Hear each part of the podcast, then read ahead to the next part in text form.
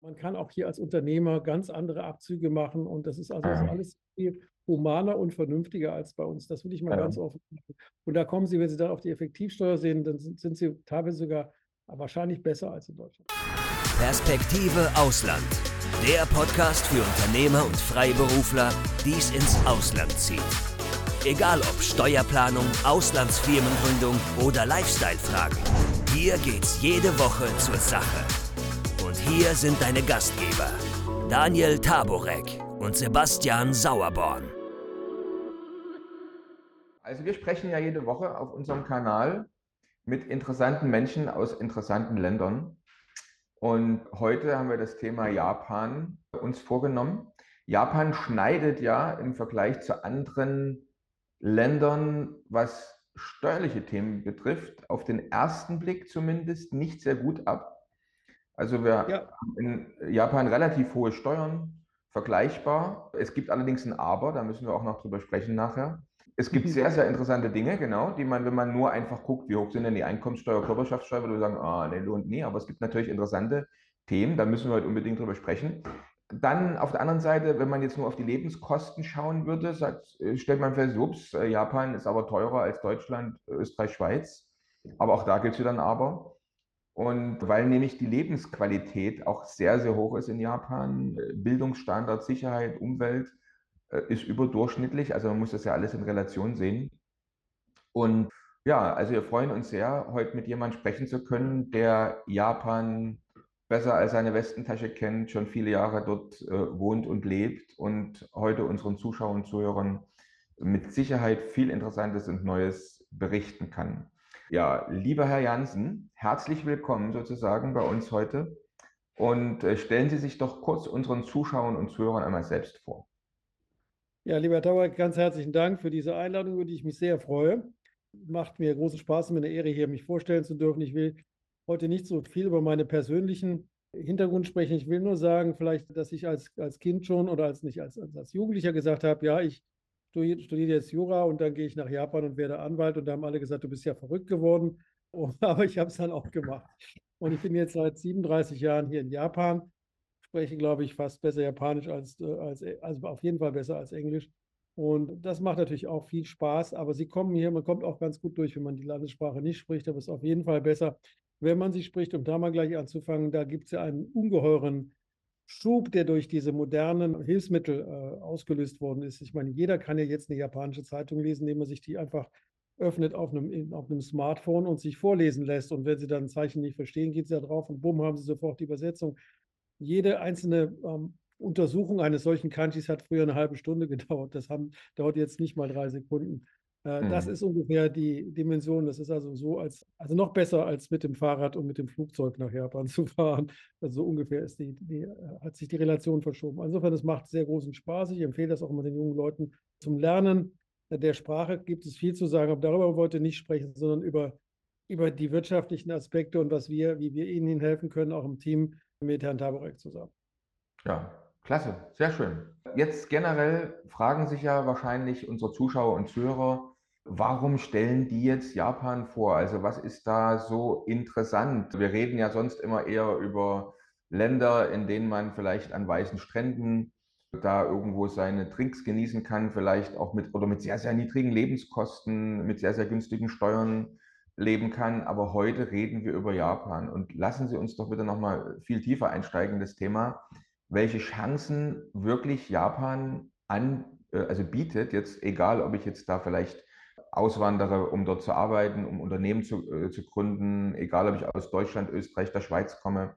Also welche Chancen bietet sich jetzt? Ja, also früher war es ja so, dass Japan so ein bisschen wie das Tal der Schmetterlinge war von Ephraim Kishon. Ich weiß nicht, ob Sie die Kurzgeschichte kennen. Da geht man durch so ein kleines, steiniges Tal und alle sagen, mhm. das ist unglaublich schön, da musst du hin und so weiter. Und äh, dann ist überhaupt nichts da. Aber auf dem Weg ärgern die sich dann so, dass sie auf dem Weg zurück das allen erzählen, damit die bloß auch dahin gehen. Und man hat früher mal gesagt, dass Japan so war. Das ist aber nie so gewesen. Es war aber früher in der Tat wirklich sehr viel steiniger. Aber ich will sagen, jetzt ist es wirklich nahe dem Tal der Schmetterlinge, von dem dann in der äh, Kijon-Geschichte die Rede war. Und aus vielen Gründen, weil die Lebensqualität hat sich äh, stetig verbessert. Die Preise sind stetig nach unten gegangen, auch wegen der Deflation. Jetzt im Augenblick, wenn Sie nach Japan reisen, wenn Sie also wirklich Japan sich anschauen, müssen Sie sich aber beeilen, müssen Sie schauen, kriegen Sie jetzt für jeden Euro, den Sie tauschen, nochmal 40 Yen obendrauf geschenkt, weil der eigentliche wirtschaftliche Kurs liegt bei 120 und Sie kriegen jetzt 160 Yen. Das wird sich aber meiner Voraussage nach wahrscheinlich sehr bald ändern. Wir werden einen, einen riesen Push bekommen. Der Yen wird zurückspringen auf 135. Aber wir wollten jetzt hier keine Vorexgeschichten. Welche Chancen sich also hier für Ausländer bieten? Ich glaube, es ist wichtig, dass, sie, ja, dass man hier sich seiner Rolle als Ausländer und seines Wertes als Ausländer bewusst ist. Dann hat man hier sehr gute Chancen und wenn man sein Fach beherrscht und seine, wenn man seine gewissermaßen seine Spezialität mitbringt, dann kann man da auch sehr viel, sehr viel Gutes machen und da kann man hier auch gute Geschäfte machen. Das ist, sag mal, der Anfang. Und ja, dann ist die Frage, in welchen Rollen man hier arbeitet. Da gibt es die große Unterscheidung zwischen Expats und Localen. Wenn Sie, also die Expats sind diejenigen, die hier mit ausländischen Firmen herkommen. Da hat sich die Situation geändert. Das waren früher sehr, sehr, in der Regel sehr, sehr komfortable Pakete. Die sind aber doch wegen der Kosten alle abgespeckt worden. Und die Lokalen waren immer so, die ein bisschen zweite Klasse leben mussten. Auch das hat sich ein bisschen geändert. Da hat man jetzt mittlerweile auch eben Chancen für bei Startups und sehr innovative Sachen kann man auch viele Sachen machen. Das ist also alles interessant. Was macht Japan als Ort zum Arbeiten und zur Unternehmensgründung attraktiv?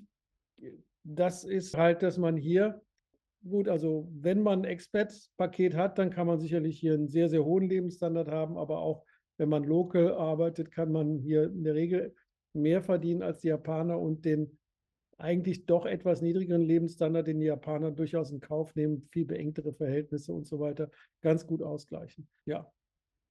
Welche Unternehmer haben in Japan gute Chancen für Business, hatten wir schon gesagt. Das hängt jetzt wirklich davon ab, was, was man zu bieten hat. Also wenn man eine Spezialität hat und hat das auch schon mal gemacht, wenn man den Japanern irgendwas Neues vorschlägt, dann sagen die, das ist ja toll, aber haben sie das schon mal gemacht? Und wenn man dann sagt, nein, aber sie sind mein Versuchskaninchen, dann wird es schwer. Das mögen die nicht. Ne? Aber wenn man dann wirklich was vorzuweisen hat und hat es gemacht, und sei es auch in Europa, und das wird jetzt zunehmend auch akzeptabel, dann kann man also mit neuen Geschäftsideen hierher kommen. Da ist jetzt mittlerweile durchaus ein offenes Ohr dafür da.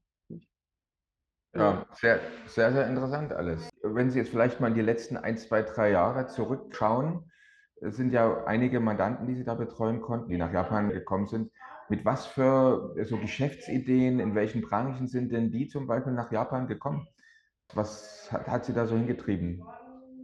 Ja gut, also der große Boom war natürlich hier Solar. Da, da habe ich auch sehr viel Geschäft gemacht. Ich habe hier zum Beispiel das größte Solarprojekt äh, Japans betreut mit 480 Megawatt, das nun endlich und das ist mal auch wieder typisch, nach zehn Jahren Gerangel mit der, den Fischereigenossenschaften über das Unterseekabel, ist das endlich gelöst worden und jetzt wird zehn Jahre nach der ursprünglichen Genehmigung wird dann endlich der, der, der Bau begonnen, hoffentlich toi toi toi im März 2014. 480 Megawatt ist eine Riesenanlage. Vor allen Dingen, wenn Sie sich überlegen, dass man demnächst also wahrscheinlich die doppelte Leistung aus den Sachen rausholt, dann haben Sie da schon ein richtiges kleines Atomkraftwerk auf dieser Insel. Also jetzt ist die Leistung eines Atomkraftwerks. Das ist schon ganz schön. Und äh, na gut, dann Batterien entwickeln sich auch, also innovative Sachen. Was wir, was, was ich sehr viel mache, ist hier ist Automotive und ein Zulieferergeschäft. Da kann man sehr viel machen. Im Medizinbereich machen wir auch viel. Auch da ist, äh, ist immer eine Nachfrage. Und da sind auch immer Möglichkeiten. Ja? Also, wie gesagt, ich kann jetzt nicht das ganze Feld durchgehen, aber wenn Sie sich unsere Homepage anschauen, da sind die ganzen Industrien. Wir haben das also nach Industrien gemacht und wir sind hauptsächlich auch daran interessiert, sagen wir mal, vom Ansatz der, der Industrie herzukommen und auch das Business zu verstehen. Und unser Motto heißt ja nur die, heißt, äh, nur die richtigen Fragen führen zu den richtigen Antworten. Das habe ich übrigens nicht von Elon Musk, sondern ich war sehr erfreut äh, zu hören, als er das mal sagte, das sei sein Motto. Da habe ich gesagt, holla, hat er jetzt bei mir abgeschrieben oder, aber das habe ich auf jeden Fall auch schon seit über 15 oder seit 20 Jahren im Netz. Ähm, das ist mein Motto, weil ich glaube, dass hinter jeder Frage ja eigentlich schon die, die Antwort steht. Ja, die, die Frage umfasst immer die Antwort. Die Frage ist quasi die Rückseite der Antwort. Und wenn man die falsche Frage stellt, dann kriegt man auch die falsche Antwort, insbesondere hier in Japan, weil der japanische Anwalt, und ich glaube, die Deutschen waren dafür ganz ähnlich, dann immer sagt, aha, Sie haben mich jetzt diese Frage gefragt, okay, dann beantworte ich jetzt diese Frage. Und zu sagen, nein, nein, die Frage ist falsch, Sie müssen was ganz anderes fragen. Da haben die meisten nicht den Mut und auch nicht die Fähigkeit dazu. Und das ist eben sehr, sehr wichtig. Dazu muss man eben verstehen, was für ein Geschäft, welche Intention hat denn der Fragende eigentlich? Und das ist natürlich für einen japanischen Anwalt nicht so einfach zu verstehen, was der deutsche Geschäftsmann will.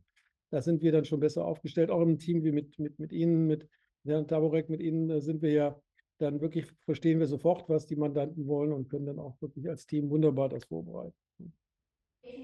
Klasse. Jetzt generell, wir haben ja jetzt über die Expats gesprochen, über die, die hinkommen, um entweder für ein existierendes Unternehmen zu arbeiten, selber vielleicht ein Unternehmen gründen wollen. Ganz kurz, um auch diese Zuschauergruppe nicht zu vergessen. Es gibt ja teilweise auch Privatiers, die einfach sagen, ich gehe in ein Land, um dort zu investieren, zum Beispiel. Ist da Japan auch ein interessantes Pflaster? Ja, interessant, interessant, vor allem, wenn Sie sich Real Estate angucken. Also ich selbst hatte ähm, in, in meine, meine, Altersversorgung eigentlich in Berlin aufgebaut mit, mit, mit Real Estate und gehofft, ich könnte davon eines Tages mal leben, aber zu dem Thema brauchen wir, glaube ich, nicht mehr viel zu sagen. Ich steige da gerade mit mit, mit Carajo aus, weil Real Estate in Deutschland ist, äh, macht wirklich keinen Spaß mehr. Also wenn Sie, wenn Sie Vermieter sind. Ich habe immer versucht, sozial zu bleiben und bin es auch gewesen, aber steige jetzt aus. Aber hier in Japan können Sie teilweise sehr, sehr gute, also, also da gibt es auch durchaus Mieterschutz, aber nicht so, nicht, nicht so einen wahnsinnigen Mieterschutz wie bei uns. Und Sie können sehr, sehr gute Renditen erzielen, vor allen Dingen, wenn man neue Modelle einführt und so weiter. Es gibt jetzt also viele im Real Estate-Bereich, die hier sagen, ich investiere hier. Es gibt auch andere Sachen, wo Sie investieren sicherlich zum Beispiel Tourismus oder und da ist eben der ganze neue Lifestyle. Und, und, und was Startups abgeht, gibt es sicherlich auch viel. Also da müssen wir mal schauen. Da, kann, da können wir, wenn jemand sagt, ich möchte da was äh, investieren in dem und mhm. dem Bereich, dann können wir ihnen sicherlich helfen. Noch eine Sache zur Steuer, dass wir das nicht vergessen. Japan hat ja diesen schlechten Ruf, dass es äh, sehr, sehr teuer ist. Das ist äh, nominell richtig, aber wenn Sie schauen in den Unter, also wie die Kurve ist, ja, ist die sehr viel steiler in Deutschland. Ja, also mhm. Sie müssen als, als Geringverdiener in Japan wesentlich weniger Steuern zahlen. Und das ja. geht auch noch hoch. Äh, Geringverdiener, das ist jetzt schon fast, äh, also hohen, also das geht hoch bis 20 Millionen. Deshalb daher mhm. wird, also 20 Millionen Yen sind ja, also bei normalem Wechselkurs wären das so 150 bis 160.000 Euro. Da sind sie ja bei uns schon in der absoluten Spitzenklasse schon lange. Sind, ja. sind ja schon ab 60, 70.000 geht es ja schon ab in die Spitzenklasse. Das ist hier in Japan Gott sei Dank anders. Das ganz Ähnliche ist jetzt, ich habe mich da auch aus privaten Gründen damit beschäftigt und da komme ich gleich nochmal dazu. Wo wollen wir eigentlich am Schluss sein, am Ende des Lebens oder Lebensabend? Da haben wir uns verschiedene Sachen angeguckt und Japan ist da auch, hat da sehr gut abgeschnitten, muss ich sagen. Und dann kommt natürlich die Frage, ja, wie sieht es denn jetzt aus mit der Steuer? Und auch die Erbschaftssteuer ist in Japan, solange man unter sagen wir, 500 Millionen Yen bleibt, was dann je nach Wechselkurs jetzt 3,5 bis 4 Millionen Yen sind, äh, Euro sind, hat man in Japan ungefähr eine gleiche Steuerbelastung. Also da ist, nicht, ist die nicht nennenswert höher oder teilweise sogar geringer als in Deutschland. Ja. ja. Was Unternehmensbesteuerung ist, ich meine, in Deutschland äh, sagen wir immer alles, ja, ist nicht so, nicht so schlimm und so weiter und, und ist gar nicht so hoch wie in Japan. Das, aber wenn Sie sich wirklich angucken, was in Deutschland alles besteuert wird, ist das ja der galoppierende Wahnsinn. Ja. So ist das. meine, auch ich, diese, so eine Regelung wie die, die VGA, die verdeckte Gewinnausschüttung, die ich glattweg für verfassungswidrig halte. Ja? Aber alle mhm. schlucken das und alle machen das mit und lassen sich diesen Unsinn gefallen.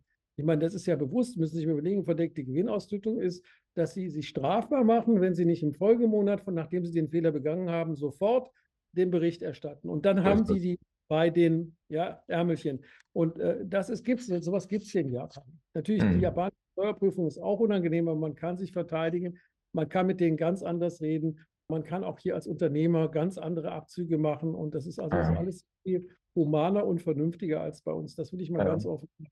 Und da kommen Sie, wenn Sie dann auf die Effektivsteuer sehen, dann sind, sind Sie teilweise sogar wahrscheinlich besser als in Deutschland. Also wir wollen jetzt ja. nicht in die Details in Steuer reingehen, da haben wir andere Fachleute, aber so ist das. das. Aber auf alle Fälle deckt sich das auch mit dem, was wir immer wieder auf, unseren, auf unserem Kanal auch mit, mit Gästen aus anderen Ländern besprechen, was wir auch selber wahrnehmen. Wir hatten vor einiger Zeit mal ein interessantes Gespräch mit einem Kollegen aus Ungarn, und er hat auch erzählt, dass als man dort die Steuern drastisch gesenkt hat, Ungarn hatte ja mal relativ, also sehr, sehr hohe Steuern, im Vergleich zu Deutschland sogar. Und dann hat man da die Steuern drastisch gesenkt. Das hat sich aber langfristig äh, nicht so ausgewirkt, dass der Staat weniger Steuern einnimmt, ne? sondern im Prinzip die gesamte Bürokratie ist gesenkt worden, die Leute bezahlen die Steuern und man nimmt am Ende mehr Steuern ein, als man genau. vorher mit dem riesengroßen Apparat an im Prinzip Betriebsprüfern und Finanzbeamten kontrollieren und eintreiben musste. So ist das leider oftmals. Okay, lassen Sie uns zurück zu Japan kommen. Jetzt haben wir also schon ähm, einige attraktive Gründe gehört von Ihnen, warum Japan ein sehr interessantes Land als Wohnsitz oder Unternehmenssitz sein könnte. Jetzt ist die Frage, wie ist denn das in Bezug auf die Aufenthaltsgenehmigung? Also wie einfach oder schwer ist es, ein Visum zu bekommen, eine Aufenthaltsgenehmigung, eine Arbeitserlaubnis zu bekommen? Was gibt es so für verschiedene Visa? Was kostet das? Wie lange dauert das, bis man es bekommt und so weiter und so fort? Ja. Das sind so Themen, die unsere Zuschauer brennend interessieren. Das ist durchaus saisonabhängig, will ich mal sagen. Also während der Corona-Zeit gab es da absurde Vorstellungen, dass also auch deutsche Firmen ihre CEOs hier nicht mehr reinbringen konnten und die Japaner da wirklich richtigen Unsinn gemacht haben, äh, was ihnen auch hinterher leid getan hat. Das wurde, wurde hinterher kräftig zurückgerudert. Aber äh, das ist so ein bisschen, das schwankt hin und her. Aber die gute Nachricht ist hier, dass sie hier keinen Anwalt brauchen und auch keinen Anwalt benutzen sollten, weil diese Visa- und Aufenthaltsgenehmigungen werden also hier traditionell von Verwaltungsrechtshelfern, Yosei Shoshi im Japanischen heißen die, Yosei ist Verwaltung und Shoshi ist Verwaltungsschreiber oder Verwaltungsrechtshelfer, äh, geleistet werden. Und das sind, das sind so OBs, also ältere Herren, die aus der Immigrationsverwaltung kommen. Und die haben dann nicht so gerne, wenn da irgendwelche Anwälte für das Zehnfache von ihren äh, bescheidenen Gebühren äh, Unsinn machen und den, äh, ihnen erzählen, wie Visa auszustellen sind, sondern die machen das untereinander so weit wie möglich. Und wenn man da jemand hat, der nicht auf der Seite der Behörde, sondern auf der Seite des Antragstellers ist, und das gibt es auch, kann man da relativ schnell und gut durchkommen. Den Rest würde ich da den, den, den, den, den guten Kollegen überlassen. Wir können Ihnen helfen, solche Leute zu finden. Wir verdienen daran nichts und wollen auch nichts daran verdienen. Also es sei denn, es wird ganz kompliziert, dann müssen wir halt mal ein paar Stunden abrechnen, aber das machen wir in der Regel nicht. Das ist also nicht unser Feld. Aber wir können eben diese Leute vorstellen und das ist ein Vorteil, dass man das mit denen dann relativ günstig bekommen kann. Alle, die das nicht nutzen, die das von außen machen und mit Anwälten, die haben dann oft einen steinigen Weg vor sich. Ja. ja, gut zu wissen. Jetzt generell ist natürlich die Frage äh, trotzdem, weil das müssten Sie ja jetzt aus Ihrer oder äh, aus Sicht Ihrer Mandanten dann natürlich auch wissen, ist es ein langwieriger Prozess? Also ist es jetzt, scheitert man, kann man daran scheitern, eine Aufenthaltsgenehmigung, Visum zu bekommen oder hat es bisher jeder bekommen? Und generell habe ich das, wissen Sie das vielleicht für ein Jahr, für drei Jahre, für zwei Jahre? Also gibt es dann auch die, die, die langfristigen Aufenthalte? Es wird, es wird in der Regel immer erstmal ein Jahr oder zwei Jahre Aufenthaltserlaubnis, das hängt also von den einzelnen Genehmigungen ab, erteilt. Aber wenn man das sauber und ordentlich macht, dann geht das relativ zügig und dann bekommt man das auch. Es ist wirklich, es hängt vom Einzelfall ab. Und ich wiederhole nochmal, wenn man das mit dem richtigen Verwaltungsschreiber macht, mit dem richtigen Yosei Shoshi macht, dann geht das auch in der Regel glatt. Auch die Frage, kann man sich hier als Selbstständiger niederlassen? Ja, also muss man einen guten Businessplan haben. Dann wird es, dann wird schon etwas komplexer. Das heißt, Sie müssen also, einfach ist es, wenn Sie hier ein etabliertes Unternehmen haben und die sagen, Sie haben hier eine Stelle und da führen, mhm. Sie, führen Sie die und die Managementposition aus, schwierig ist, wenn Sie hierher kommen wollen, quasi als, als Arbeiter. Das ist äh, schwierig. Da muss nachgewiesen werden, warum das erforderlich ist und so weiter. Ja, mhm. das, äh, ja. Oder als Hilfe, Haushaltshilfe oder sowas. Das ist schwierig. Ja. Okay, verstehe. Gibt es eine ganze Reihe von Mandanten von uns auch, die ihr Einkommen zum Beispiel durch Arbeit im Internet bekommen, sind vielleicht Programmierer, Internet-Consultant, Marketing-Experten, haben vielleicht einen YouTube-Kanal, schreiben, schreiben und verkaufen E-Books und sagen, ich möchte gern ein paar Jahre in einem interessanten Land jeweils leben. Und die fragen sich dann immer, wie sieht es denn dann aus? Also wenn ich jetzt zum Beispiel mal nach Japan kommen wollte, habe dort Auslandseinkommen über meine Freelancer-Tätigkeit, vielleicht auch über eine Firma, die ich im Ausland angemeldet habe. Wie läuft denn das dann? Das ist jetzt eine sehr spezielle Frage. Das müssen wir uns dann wirklich im Einzelnen angucken. Nicht so einfach zu beantworten zumal die Regeln wie YouTube-Einkommen und zu bringen, die sind ja alle gerade erst in der Formulierung. Die Japaner versuchen natürlich dann schon zu sagen, da wo sie arbeiten, da generieren sie auch. Das heißt, da wird man dann vernünftigerweise, um sich zu hatchen, einen gewissen fairen Anteil des Welteinkommens hier auch in Japan allokieren. Da ist mal ein bisschen, ein bisschen, ich würde empfehlen, mit ein bisschen Intelligenz, das sehr bescheidenen Teil, wovon man hier leben kann, sodass man hier keine riesigen Gewinne macht. Irgendwas müssen sie auch hier ohnehin dann haben dass sie das dann, dass man das hier angibt und entsprechend den entsprechenden Regeln dann hier versteuert, aufdeckt und versteuert. Und das, was außerhalb anfällt, da kann man dann immer einen Weg finden zu sagen, ja, das ist aber jetzt nicht Japan, das ist der Rest der Welt, Entschuldigung. Ja, also ich habe ja schon das an Steuern gezahlt. Mhm. Da kommt man in der Regel am besten mit durch. Ne? Okay. Aber wenn man versucht, hier gar nichts zu machen und hier nur quasi die, die, die Infrastruktur nutzt und keine Steuern zahlt, kommt auch in Japan nicht gut an. Ja, ja, wie hoch ist die Mehrwertsteuer? Weil die bezahlt ja jeder. Die Mehrwertsteuer ist jetzt 10 Prozent. ja, mindestens die bezahlt ja jeder, der in Japan lebt und Ja, ja, damit auch seinen Anteil. Also ohne Steuern zahlen geht ja eigentlich fast kaum noch in irgendeinem Land, weil man ja mindestens die Mehrwertsteuer oder vielleicht auch eine Mineralölsteuer bezahlen muss. Wie, wie hoch ist die? Ja, gut, also das ist, das ist jetzt mal geschenkt, aber ansonsten ja. Mhm. mhm.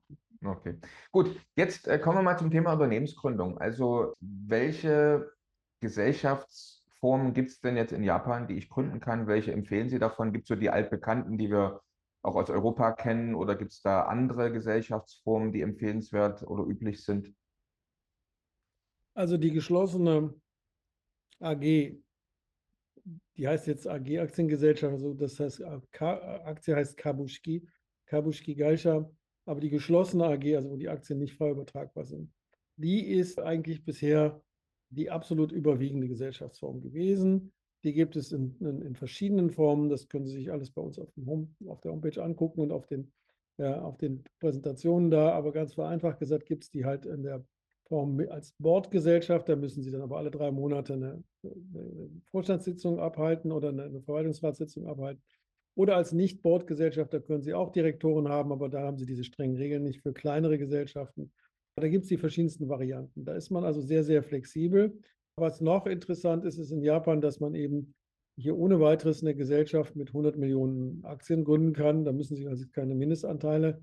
Das heißt, wenn Sie sagen, ich mache jetzt hier ein Startup und der wird mal richtig viel wert, dann können Sie ohne weiteres erstmal schon mal 100 Millionen Aktien ausgeben und jeden der Leute, die da teilnehmen, schon ein paar hunderttausend Aktien geben, dann fühlt sich ganz anders an, als wenn die eine oder zwei Aktien haben. Ja? Also da gibt es sehr viele Gestaltungsmöglichkeiten. Auch gibt es Möglichkeiten, Aktien äh, sehr flexibel zu gestalten. Da können wir Ihnen sehr helfen. Also zum Beispiel die bestimmten, bestimmten Dilutionsschutz haben, bis die Gesellschaft einen bestimmten Wert erreicht und so weiter. Das haben wir alles schon entwickelt. Das haben wir alles parat. Und das Ganze kann man aber auch machen mit der Godo Kaisha. Das ist eine, eine Partnerschaftsgesellschaft äh, aber mit beschränkter Haftung. Achso, die Jugendkaisha, die gab es früher noch, aber die ist jetzt ersetzt worden durch die kleine KK. Also früher gab es immer KK also und, und, und YK, also Kabutschki Geisha und Jugendkaisha, das ist aber weg. Aber die Godo Kaisha, die auch oft als LLP äh, bezeichnet wird, die ist halt eine beschränkte Partnerschaftsgesellschaft, aber auch da können sie, wie wir das äh, gerne nennen, die kapitalistisch gestalten, also rundum auf Kapitalanteil anbauen, dann haben sie die Mitgliedschaftsrechte, die Mitgliedsrechte der einzelnen Mitglieder praktisch unterteilt wie Aktien, sodass ein Mitglied dann zum Beispiel, weiß ich nicht, 100.000 und der andere hat 50.000, der nächste hat nochmal 50.000.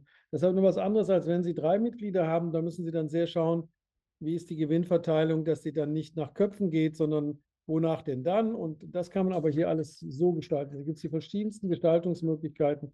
Wir können Ihnen da sehr gerne helfen, aber das wäre jetzt eine sehr längere Ausführung, was es da noch alles gibt.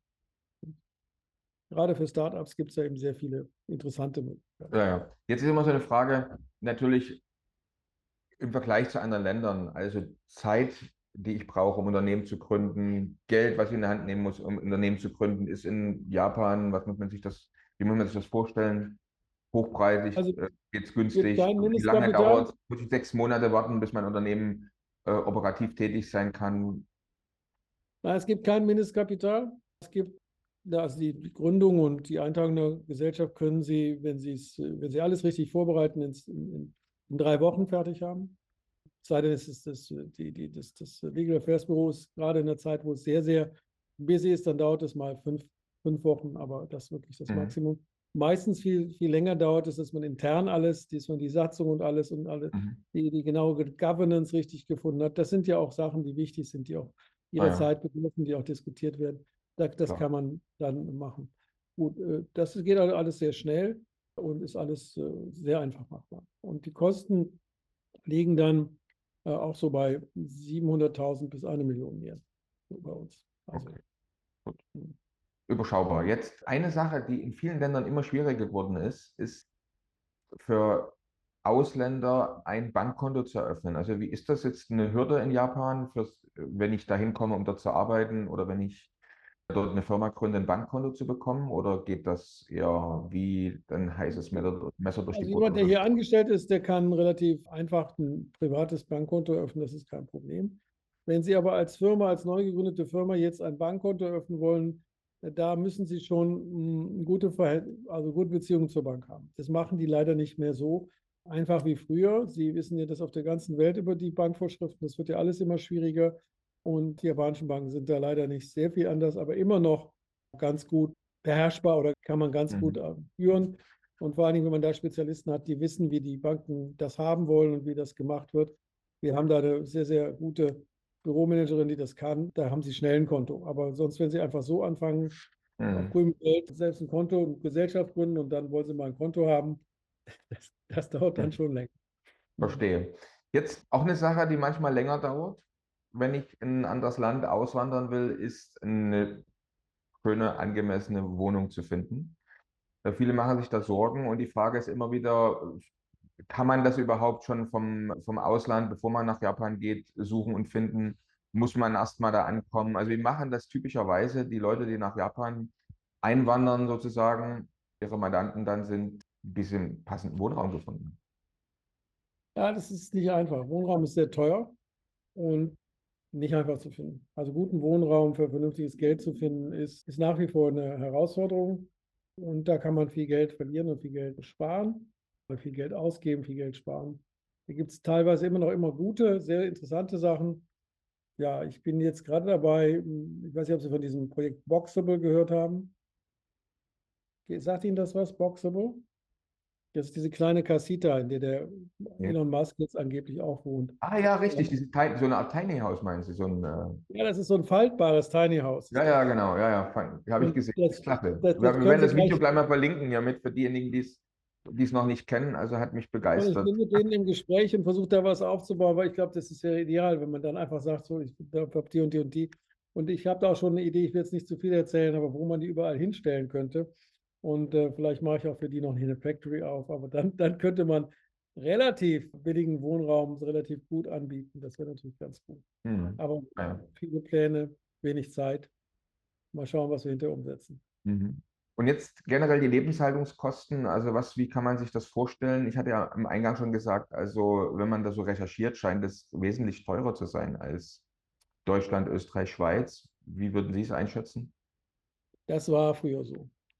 Es ist keineswegs mehr so, Sie können jetzt für 1500 Yen, das sind ja jetzt äh, sogar nur 9 Euro, Euro, ja, und beim jetzigen Wechselkurs können Sie ein ordentliches Mittagessen bekommen. Das kriegen Sie in, in Deutschland nicht. Aber wenn Sie nach oben gehen, äh, sind Sie sehr schnell auch bei, ja, bei Preisen, die es auch in, in Europa kostet. Also ich würde mhm. sagen, da ist man mittlerweile auf einem globalen Level. Wenn Sie halt ein gutes Essen haben wollen, dann müssen Sie halt doch schon hinterher pro Person mindestens 100 Euro mhm. anlegen. Äh, das ist aber in Deutschland auch so leider. Ne? Mhm. Okay. Wohnungsmiete ungefähr? Also was muss man da in die Hand nehmen, wenn wir bei Lebenshaltungskosten nochmal sind? Also Mittagessen haben wir gerade gehört, aber ungefähr für die Miete? Also ich würde mal sagen, das ist eben auch interessant, weshalb, weshalb hier der, der, der Immobiliensektor eben auch interessant ist. Sie zahlen hier durchaus 60 Euro pro Quadratmeter. Ja, das sind so hier die realistischen Preise in der Innenstadt. Da müssen wir 60 Euro, ja. Meine Mieter in Berlin zahlen 6 Euro. ah ja. Also dann doch, doch schon sehr teuer. Okay. Das dann, ist also ungefähr schon zehnmal so teuer, ja. Ja, ja. Wie sind dann die Verkehrsanbindungen? Also äh, machen das dann die Leute auch so, dass sie sich lieber außerhalb eine Wohnung suchen und dann mit, mit Verkehrsmitteln dann in die Stadt? Also die Verkehrsanbindungen sind, würde ich sagen, möchte ich sagen, eigentlich traumhaft. Also Sie können hier überall mit der Bahn sehr gut hinkommen. Und dann gibt es auch äh, also einige, äh, also es gibt einige Straßen, die sind sagenhaft gut, la laufen sagenhaft gut. Und mhm. einige Straßen sind immer verstopft. Also da muss man, also wenn man mit dem mhm. Auto kommt, da muss man, wenn Sie jetzt einmal auf dem Lebensniveau sind, wo Sie sagen, mhm. da will ich mit dem Auto fahren. Ich habe zum Beispiel hier von, von mir aus, ich bin hier in Otaku, Higashi Yukigaya, da habe ich einen, einen, einen Backstreet-Weg bis zum Autobahnzubringer und dann bin ich hier von Hause aus, von, von Haus zu Haus in 25 Minuten in meinem Büro in der mhm. Innenstadt. Mhm. Bis hier zum, und hier draußen wohne ich in einer schönen Gegend auf dem Hügel und sehe den Fuji. Mhm. Ja, also äh, das Klingt ist. Gut. Äh, schön. Dann kommen wir noch mal zu einem unserer Lieblingsthemen, die Steuern. Äh, wir sind ja schon ein paar Mal ausgerutscht in das Thema Steuern zu ja. Beginn.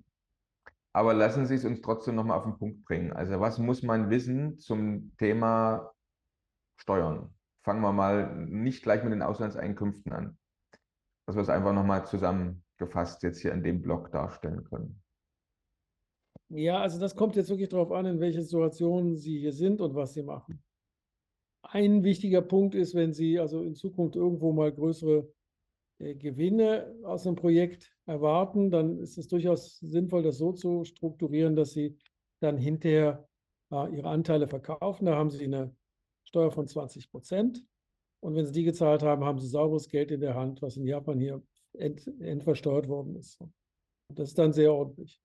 Ja, finde ich. Also, und, und vorher kann man halt in der Aufbauzeit, jetzt rede ich jetzt mal über ein Startup, können Sie halt dann eben die Gehaltskosten oder gewissermaßen, das können, kann man relativ gering halten.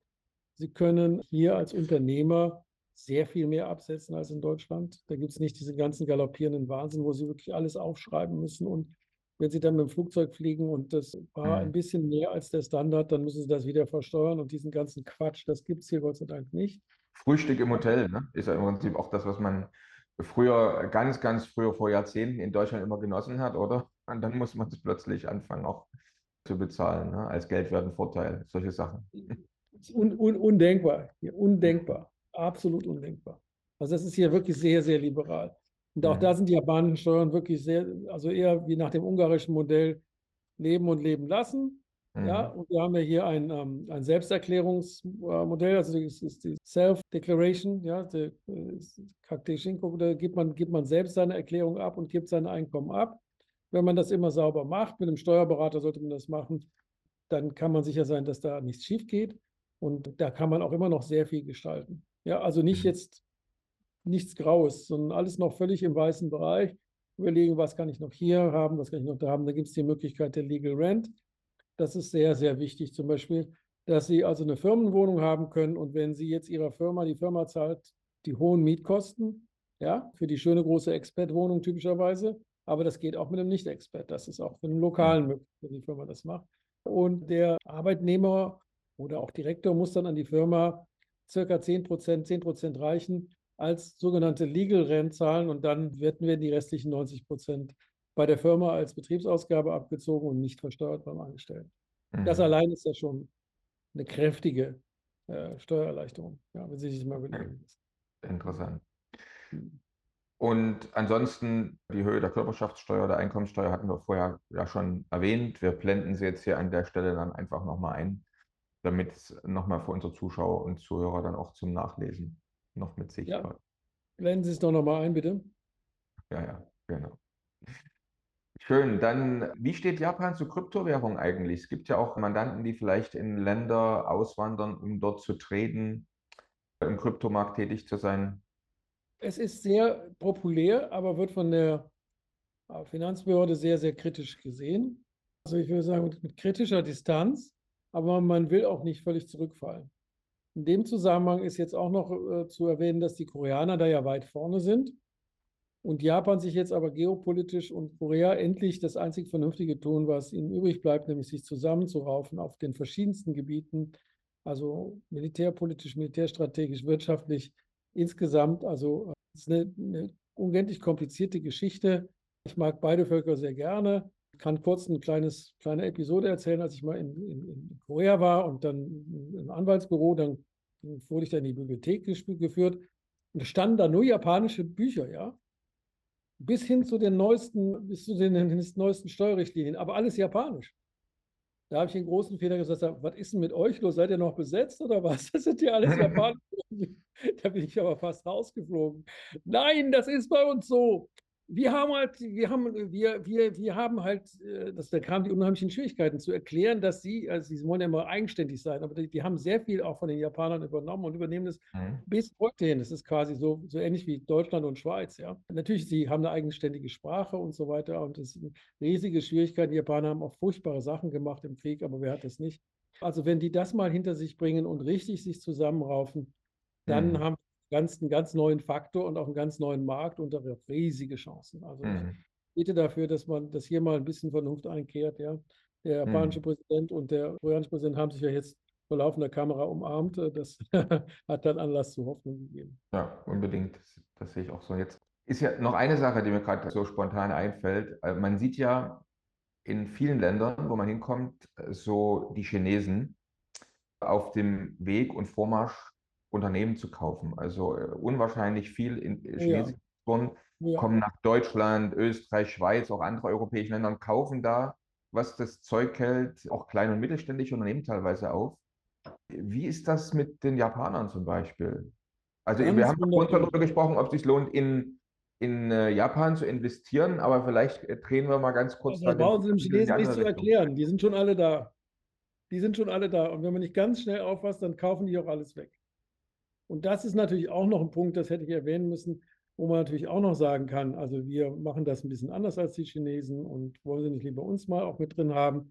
Also die Alternative zu den Chinesen zu bieten ist, aber die Leute verkaufen ja nicht einfach an die Chinesen, weil die die Chinesen so gerne haben, sondern weil ihnen oft nichts anderes übrig bleibt. Und die Chinesen sind da sehr gut drin, das rauszufinden und man kann es ihnen nicht verwehren.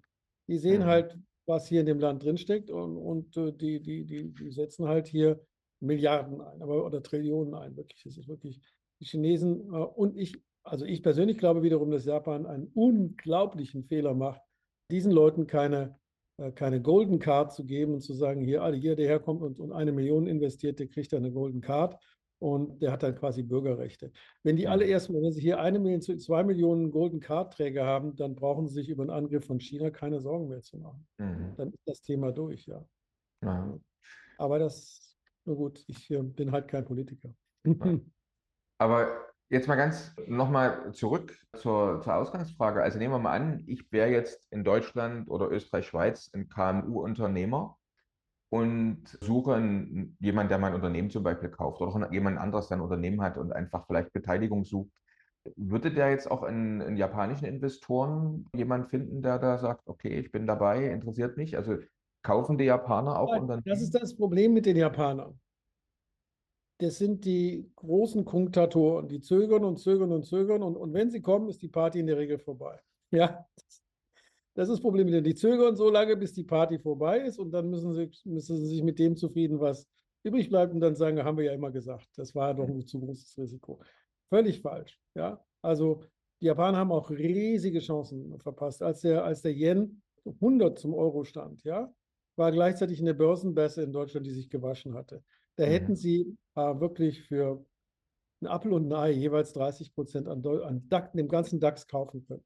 Ich bin hier rumgelaufen wie, in, wie ein Geisteskranker und habe gesagt, ihr müsst doch jetzt kaufen. Aber nein, wir sind doch keine Spekulanten. Du bist ja ein Währungsspekulant, du bist ja ein Börsenspekulant, wir sind anständige Kaufleute. Naja, gut. Stell dir mal vor, wenn, also da, das, das ist eine Chance, von der die Chinesen nur hätten träumen können. Aber gut, das ist Geschichte. Der, was auf Ihre Frage zu antworten, ja, was man machen muss, und da bin ich auch dabei, dass zu versuchen, chinesisches Geld in kontrollierter Form den Japanern in die Hand zu geben, damit die Europäer kaufen können. Und man, dass man dann eine balancierte globale Struktur hat, die dann auch gewissermaßen gehatcht ist gegen diese Unbilden, dass jetzt unsere Herren Politiker und Frauenpolitiker da sich wieder irgendwelche Dummheiten einfallen lassen, die die ganze Wirtschaft durcheinander bringen. Ja. Weil wenn da, das will ja keiner von den Leuten, die da wirtschaften. Und wenn man da also eine entsprechende Balance hat äh, und, und, und da solche quasi eine, eine, eine Governance und eine Kapitalstruktur, die gewissermaßen auf drei Polen aufgebaut ist, ist man da schon relativ besser aufgestellt. Und es ist, äh, es ist auch das, was jetzt gebraucht wird. Ich habe da jetzt auch gerade Gespräche mit einer größeren chinesischen Bank und hoffe, dass das äh, umkommt. Vielleicht können wir dann mal auch mit Ihrer Hilfe auch deutsche Kandidaten ausfindig machen, die an sowas interessiert werden, an solchen Investitionen. Ja, machen wir gern. Sind wir gern dabei. Also, vielen Dank. Das war auf alle Fälle nochmal ein guter Punkt jetzt. Ganz meinerseits, ganz herzlichen Dank. Ja, ja, so. Äh, jetzt, wenn wir nochmal zusammenfassen, unsere Zeit ist, wir sind jetzt eigentlich fast am Ende unserer geplanten Zeit schon. Also schnell vergeht die Zeit auch, äh, war sehr, sehr interessant bis jetzt. Aber nochmal Zusammenfassung und Ausblick vielleicht. Also wenn Sie nochmal vielleicht in einem Satz, in einem kurzen Statement sagen, welche Tipps haben Sie jetzt für deutsche Unternehmer, digitale Nomaden, Expats, Auswanderer, was auch immer, die sich für Japan interessieren und von dort aus arbeiten wollen? Was wäre so Ihr letztes Statement zum Thema? Ja, wie ich sagte, den eigenen Wert sich genau anzuschauen auf das, was er den Japanern bieten kann. Möglichst auch in einer Form, dass man sagen kann, das ist bestätigt, das haben wir schon mal gemacht, weil das ist immer die erste Frage, haben Sie das schon mal gemacht? Diesen Mehrwert dann den Japanern in einem Businessmodell zu präsentieren, dann äh, haben Sie hier viel Freude haben. Der Markt ist gut, die Leute sind äh, da offen. Äh, gleichzeitig muss man natürlich auch vorsichtig sein, die Japaner sind nicht so schlimm wie die Chinesen, aber auch nicht ganz viel anders. Die machen gerne Brainpicking und so weiter. Sie brauchen dann natürlich, bevor sie da ihre Juwelen auf den Tisch legen, brauchen sie schon als entsprechenden Umgehungsschutz und so weiter. Aber da wissen sie ja dann vielleicht jetzt, wo sie sich melden müssen, da haben wir die richtigen Instrumente. Genau, sehr gut. Auch nochmal ein guter Punkt. Und zwei Fragen gibt es immer am Ende noch von uns an, an, an die Gäste. Fangen wir mal mit der einfacheren Frage an. Wenn ich jetzt oder einer der Zuschauer, Zuschauer, Zuhörer mal nach Japan kämen, was müssen wir denn im Restaurant unbedingt mal testen, was es so vielleicht nicht in Deutschland beim Japaner gibt, wo man schon mal vor Ort sein muss? Was empfehlen Sie denn da? Was meinen Sie in, in welcher Hinsicht? Ja, was ich im Restaurant, also was. Im Restaurant, ja, natürlich, Sushi ist natürlich ja. auch in Deutschland sehr verbreitet und überall, aber ich esse es da nicht. Und das sagt Ihnen vielleicht schon genug, warum Sie das mal hier essen sollten. Das ist was ganz anderes, das müssen Sie er erlebt haben. Äh, auch äh, Teppanyaki, also das ist, äh, also das, äh, die japanischen, so traditionellen, es gibt immer äh, Sushi, Teppanyaki und äh, ja, dann gibt es dann noch die ganzen Nudelsachen, aber und dann gibt es Kaiseki, da muss man sehr vorsichtig sein. Das Kaiseki, das ist eigentlich, Kaiseki heißt eigentlich Picknick, also feudales Picknick. Das kann aber ziemlich schrecklich sein. Das sind dann sehr, sehr komplizierte Strukturen, die da irgendwie zusammengeschraubt worden sind und so weiter. Und die, die würde ich jetzt nicht empfehlen, es sei denn, Sie sind in der aller, aller, aller obersten Klasse, also im Wakuden in Kyoto, dann zahlen Sie aber pro Person 500 Euro. Dann lohnt sich das. Aber, oder auch 300 Euro kann man schon mit anfangen, aber das ist dann so der billigere Kurs. Aber da kriegen Sie dann Sachen, die haben Sie überhaupt noch gar nicht, nicht mal geträumt. Ja. Das ist mhm. natürlich absolut Wahnsinn, absoluter Wahnsinn. Aber das ist gar nicht nötig. Das ist, ich würde mir mal den Michelin kaufen und da mal gucken, was es da alles gibt. Da gibt es auch super Soba-Shops, also, die, also diese japanische Buchweizennudeln, die auch einen Stern haben. Und das mhm. war ja mhm. der große Schock, das war der große Schock, dass, äh, dass, dass Tokio mehr Sterne hatte als Paris und zu Recht. Mhm. Die machen hier einfach besseren Service und besseres Essen. Ja.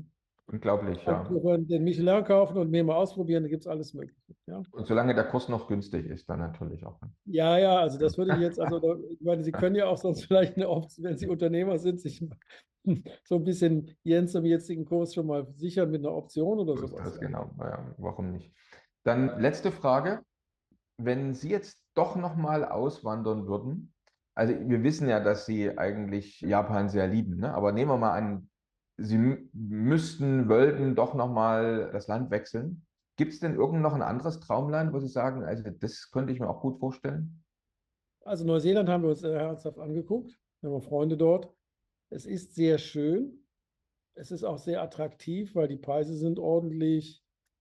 Ehrlich gesagt weiß ich jetzt nicht so genau über die, die Menschen.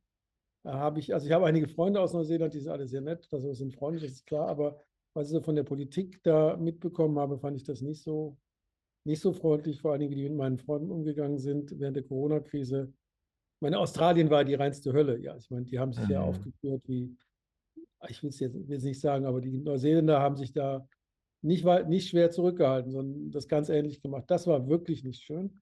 Ansonsten Neuseeland, ja, ist halt ein bisschen einsam, wahrscheinlich am Schluss auch ein bisschen wenig Kultur. Und wir haben uns das dann hin und her überlegt. Wir haben wirklich überlegt, wir gehen nach Neuseeland auch in dem irrtümlichen Glauben wegen Erbschaftssteuer und so weiter. Dann habe ich gesagt, Moment, bevor wir jetzt hier irgendwas falsch machen, gucken wir uns das alles nochmal genau an. Ja, und, und Sie können auch hier in Japan, das machen wir jetzt zum Beispiel, wir gehen jetzt nach Nishi-Izu, traumhaft schöne Gegend, das, da haben wir uns jetzt ein Haus gekauft, da sind dabei, toi, toi, toi, zu kaufen, mit dem Fuji äh, über der Suruga-Be. Das ist einer der schönsten Blicke, also überhaupt wirklich der, der absolute Superblick in Japan. Den haben wir jetzt auf unserer Terrasse. Wir sind in drei Stunden in Tokio.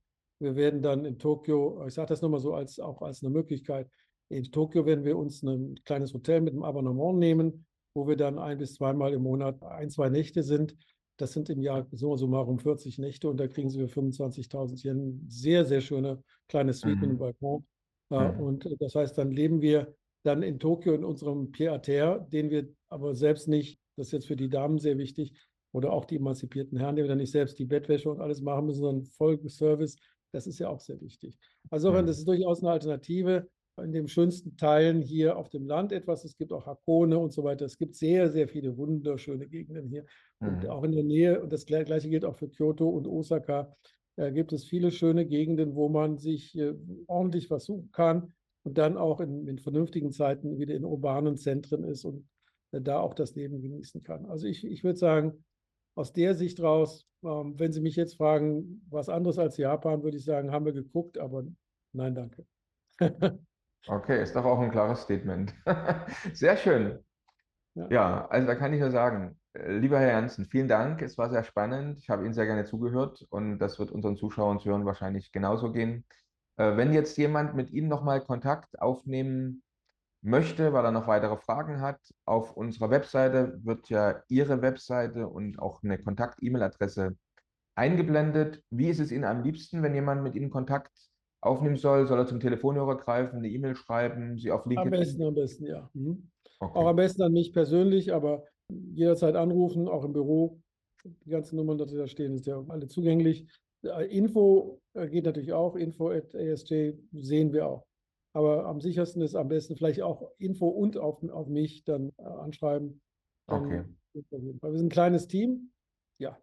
Und haben aber, wie gesagt, wie, auch wie Sie auf unserer Homepage sehen, eine, eine Firmenpartnerschaft, ein Joint Venture mit ähm, einer der größten japanischen Kanzleien, die wir dann, wo es nötig ist, auch ein bisschen anschieben. Ja, da kann ich Ihnen dann noch mehr zu erzählen. Okay. Also da wird die Angst bekommen, da kommen wir dann dazu und machen, mhm. stärken den. Okay. Der, der kleine David, der dann den Goliath vor sich herschiebt, ja. Hm. Okay, klasse. Vielen herzlichen Dank. Dann kann ich nur sagen, bleiben Sie fröhlich. Und wer weiß, vielleicht sehen wir uns ja mal in Japan dann. Kommen Sie schnell vorbei, bevor der Yen seinen Wert verliert. Sie sind so herzlich willkommen. Ja? Alles klar. Danke. Dankeschön. Dann vielen Dank. Auf Wiedersehen. Ciao. Bis zur nächsten Folge von Perspektive Ausland, der Podcast für alle Unternehmer, die es ins Ausland ziehen. Übrigens, wenn ihr keins unserer interessanten Videos mehr verpassen wollt, dann klickt doch jetzt gleich auf den Abonnieren-Button und auf die Glocke. Auch über Kommentare, Fragen oder einen Daumen hoch freuen wir uns sehr. Bist du Unternehmer, Freiberufler oder Investor? Zieht es dich schon lange ins Ausland? Mach heute den ersten konkreten Schritt in eine Zukunft mit mehr Geld und mehr Freiheit. Buche ein Beratungsgespräch mit Sebastian und seinen Kollegen. Unsere Kanzlei unterstützt Mandanten wie dich dabei, deine Steuerlast legal zu reduzieren, Vermögen aufzubauen und zu schützen und deine persönliche Freiheit zu maximieren. Profitiere jetzt von unserem Fachwissen und unserem Netzwerk. Gehe zu mandatierung.com und werde Mandant unserer Kanzlei.